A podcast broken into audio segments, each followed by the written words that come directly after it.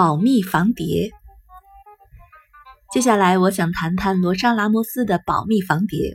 那时候，他们实施了一项绝对是违法的做法，就是检查我们的往来信件，而他们实在没有干涉通信的权利。因此呢，他们采用了巧妙的方式，美其名曰为自愿制度。我们全都自愿同意寄信时不封口，也同意他们可以随意拆开寄给我们的信。等他们觉得信件没有问题，才替我们把信件封起来寄出去。如果他们觉得有问题，便会把信退回来给我们，附上一个小纸条，说明哪一段违反了我们协议内的某条某款。就这样，他们很巧妙地在我们这些偏向自由思想的科学家之间建立起了一套名目繁多的检查制度。不过，我们可以批评当局的管理方式。因此，如果真有什么不满，我们也可以写信给自己州的参议员表达不满。他们答应这样做，如有不妥，就会通知我们。一切都安排好了。保密防谍的第一天，铃铃铃，电话铃响了。我问：“什么事？”“请你来一趟。”于是我就跑过去了。这是什么？这是我父亲写来的信，上面都是些什么？那是一张有横线的纸，线条上下有很多小点，四点在线下，一点在上下两点下，一点在线的上方，点下又有点。这些都是什么？我说这是密码。他们说是呀，这是密码，但代表什么意思？我告诉他们我不晓得。他们问解码呢？你怎么把它翻译出来？我回答我不晓得。他们又问这又是什么？我说这是我太太写来的信，上面写着一串字母。那是什么呢？我说另一组密码，解码在哪里？我不晓得。他们火了，收到一大堆密件，而你说不晓得解码。我说答对了，我们在玩游戏，我跟他们挑战，可以破解任何密码，明白了吗？因此，他们拼命编些密码寄来，但不告诉我解码是什么。信被剪了一个洞。检查制度中有一条是，他们不能更动往来的信件，因此他们说。好，请你告诉他们把解码跟信一起寄来。我说，但我不想看到解码。他们说，为什么？到时候把解码拿掉好了。终于达成了协议，一切清楚了吧？第二天，我收到妻子寄来的信，信上说下笔很困难，因为我总觉得某某某在监视我。当中那些字被修正液洗掉了，留下一块痕迹。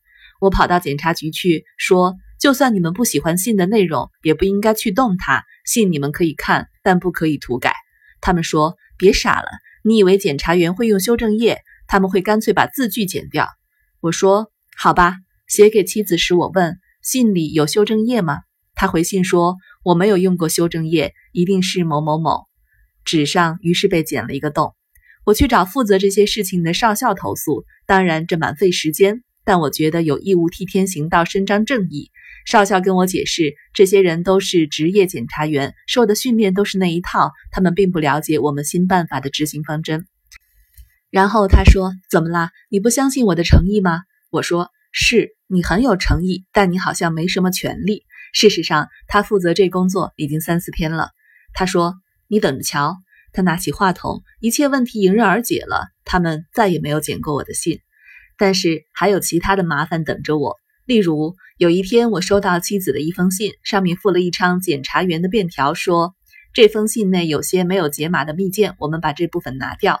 当我跑去阿布奎基探望妻子时，他说：“咦，我要的东西呢？”我说：“什么东西？”他说：“氯化铅、甘油、热狗、干净衣服。”我说：“慢着，那是张清单吗？”他说：“是呀，那就是密码了。”我说：“他们以为那是密码。”他要氯化铅和甘油的目的是要调粘合剂来修他的玛瑙首饰盒。类似的事件一再发生，过了好几个星期，我们才把问题摆平。有一天，我在玩计算机，无意之中发现了一些很特别的事。如果用一除以二百四十三，就会得到零点零零四一一五二二六三三七。我觉得这很妙。再算下去，到五百五十九之后，不规则了。但不久又回复那漂亮的循环，我觉得这非常有意思。于是我把这些数字写在信里寄出，它被退回来，上面附了一个便条，请参看十七条款 B 部。十七条款 B 部说，所有信件必须以英文、俄文、西班牙文、葡萄牙文、拉丁文或德文写成，使用其他文字必先取得书面许可。然后是不准使用密码。我把信再送出去，附了张纸条给检察员，说我不觉得这是什么密码，因为如果你用一除以二百四十三，你真的会得到那些数字，这些数字别无意义，它们就等于一除以二百四十三，那并不算是情报，因此我要求在信内使用阿拉伯数字。最后，这封信顺利过关了。和检察员捉迷藏。信件的往来总是免不了麻烦，比方我妻子就一再提到，检查信件让她感觉不安，总觉得有人在背后监视她。但按照规例，我们又不能提及检查信件这回事。问题是，我们不能提，但他们怎样告诉他不要提呢？他们只好不断给我送便条。你妻子又提到信件检查了，他当然提到。最后，他们给我一个便条，说：“请告诉你妻子，不要在信内提及信件检查的事。”于是我在给他的信内开头便说：“我接到指示，要我通知你不要在信内提及信件检查的事。”这封信也被退回来了。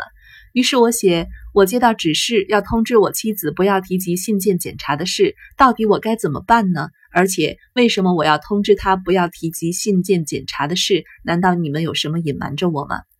这真是滑稽极了。检察员告诉我：“告诉我妻子不要告诉我，他不能。”不过，他们也早有解答了。他们说：“没错，他们正是担心信件从阿布奎基寄来半路上被偷了，因此有人发现了信件检查的事，因此他得帮这个忙，表现得正常一点。”到我下一次去阿布奎基时，我跟妻子说：“我们还是不要提检查信件的事了吧。”不过，我们实在碰到太多麻烦了，因此最后我们还是设计了一套密码，尽管这是非法的。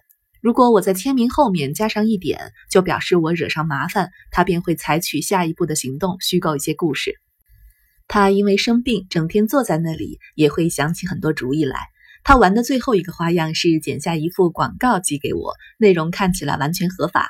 广告上说：“给你的男朋友一封拼图信吧，你可以跟我们买切割好的空白拼片，把信写在上面之后拆开，放在信封内寄给他。”我收到这张广告，上面附着的便条说：“我们没空玩游戏，请指示你的妻子使用一般的写信方式。”我们原本还准备好采用加两点的密码，但他们及时改进，我们这个主意便使不着了。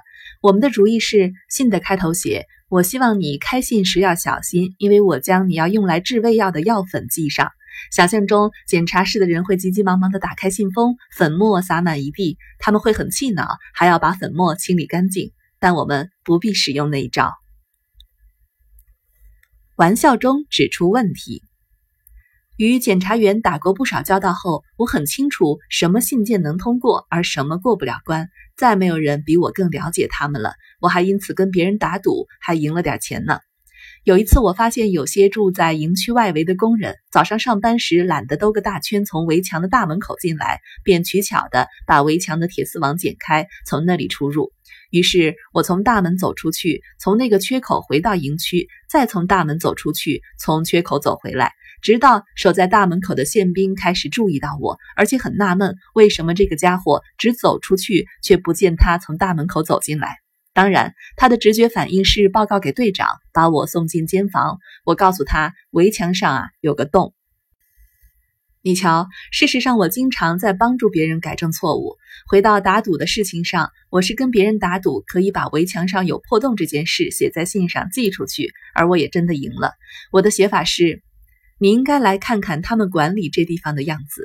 离开某某地方七十一英尺的地方有个大洞，洞口有这么大。人也可以走过去呢，他们该怎么办呢？他们不能对我说那里没有洞，那里有洞是他们倒霉。他们应该做的是把它修好。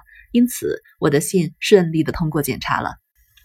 在另一封信中，我谈到我的小组中有一个叫凯莫尼的小伙子，如何被军方的笨蛋在半夜里叫起来审问，因为他们发现他父亲好像是共产党或什么其他小事儿。凯莫尼今天已经是大大有名的人了。还有许多其他的小事，跟围墙上的洞口事件一样，我总喜欢用间接的方式指出问题。其中之一是，一开始我们就有很多机密的信息，我们取得了许多研究成果，关于炸弹的及铀的都有，所有资料全都放在一些木头档案柜内，柜子只用一般的小挂锁锁上，顶多是由技工再加上一条横杠，最后呢还是用一个小锁锁上。如此连锁都不必打开，就可以把文件拿出来了。你只要把档案柜往后斜放，最下面的抽屉有一根小铁棒，棒上装了一块可以移动的硬隔板，是帮忙固定文件用的。那里有一个长长宽宽的洞，一伸手就可以从木头柜下面把文件抽出来。我经常偷偷把锁拨开，也告诉他们这是多么容易的事儿。每次开会时，我都会站起来说：“我们不应该把这么重要的机密放在这么差劲的柜子里，也需要有更好的锁。”有一天，泰勒在会议中回答我：“我没有把最重要的机密放在档案柜里，我都把它们放在办公桌的抽屉里，那样是不是比较好？”我说：“我不知道，我没看过你办公桌抽屉长什么样子。”他坐在会场的前排，我呢坐在较后方。